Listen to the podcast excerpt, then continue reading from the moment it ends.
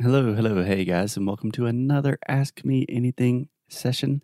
This is the part of Sound School where you ask questions, we try to give answers, and I'm here with Alexia. Hey, How are you doing, Alexia? I'm fine. Sunny day again. I'm happy. Again. Awesome. if you're happy, I am happy. So today we have a really good question, and this question comes from our student Anna Carolina.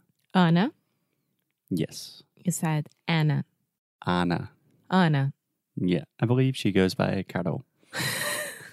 So, Carol asked, What are the most common connectors used in English conversations? For example, in Portuguese, porém, no entanto, além disso. mm-hmm. Okay. So, what do you think about this question? I love it because connectors are always very useful for us. Yes. So, when you hear the word connector, do you have an idea of what that is? Literally, that is connecting one part of the sentence to the other.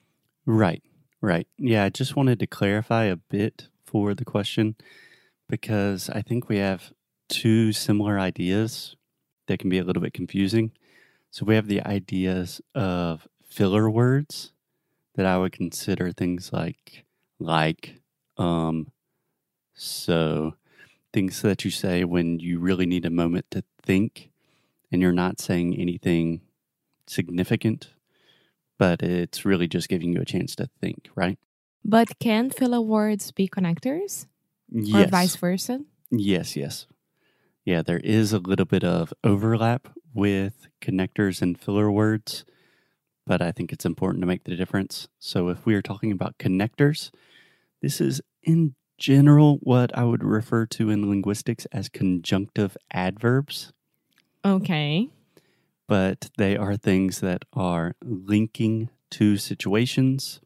So you could be contrasting, you could be continuing a situation, Completing. completing, changing.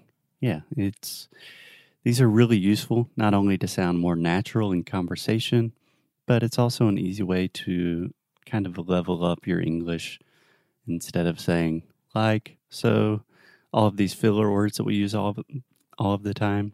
If you say something like additionally, furthermore, however, Mm-hmm. those things help. Yeah, of course. Cool.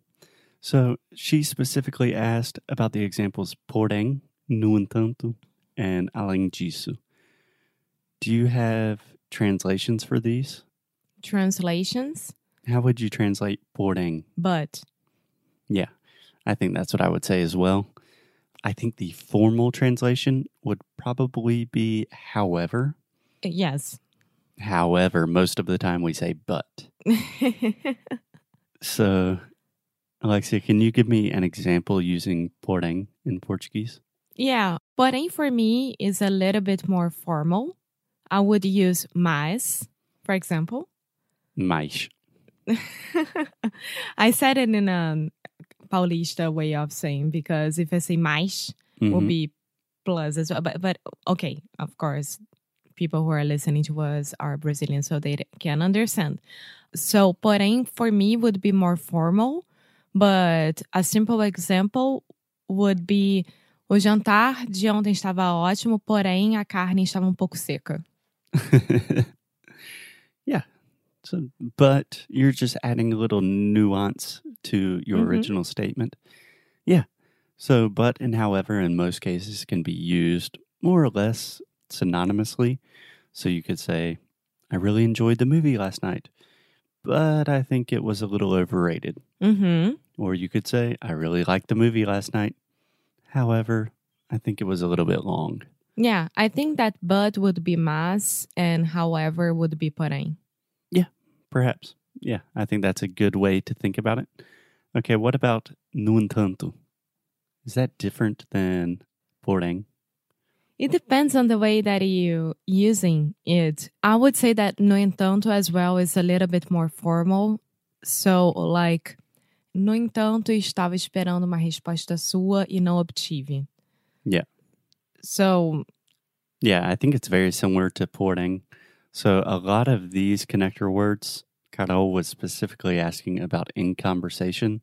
So things like however, nevertheless, these are really things that we would say in more formal speech, or it's an easy way to improve your writing pretty quickly. Uh, for sure. That's I only see me using these words even in Portuguese or in English when I'm writing.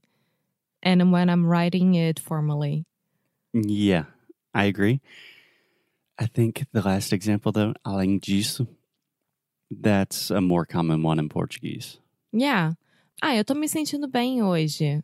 É, mas além disso, eu poderia ter dormido melhor, sei lá, uma coisa assim.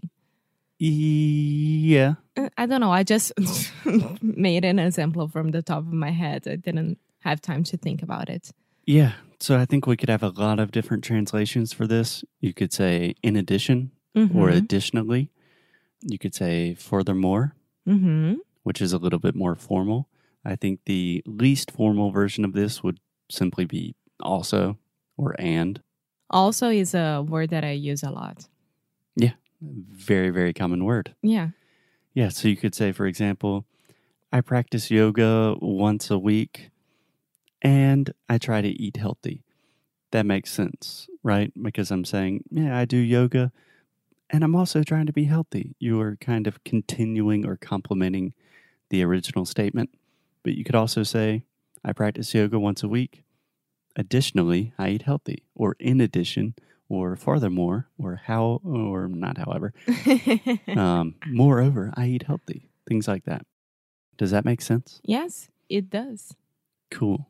So, this world of connectors and linking words and conjunctive adverbs, all of these things that sound really complicated, they can be super useful.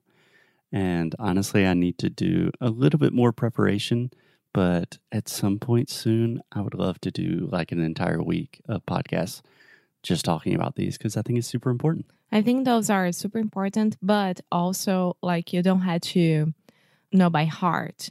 You just have to put in your speech naturally. And the only way that you do it is like practicing and trying the filler words and trying the connectors and like see what works for you better and what it doesn't because it depends a lot if you are a more formal person on your day like work day Mhm. or not so it's really good Yeah, Yeah, I agree with most of that. I think some of these you need to know by heart, but yeah, I agree with the sentiment. okay Cool. So I hope that at least begins to answer your question, Carol, and we really appreciate it. yes thank you carol Thank you. We'll talk to you soon. bye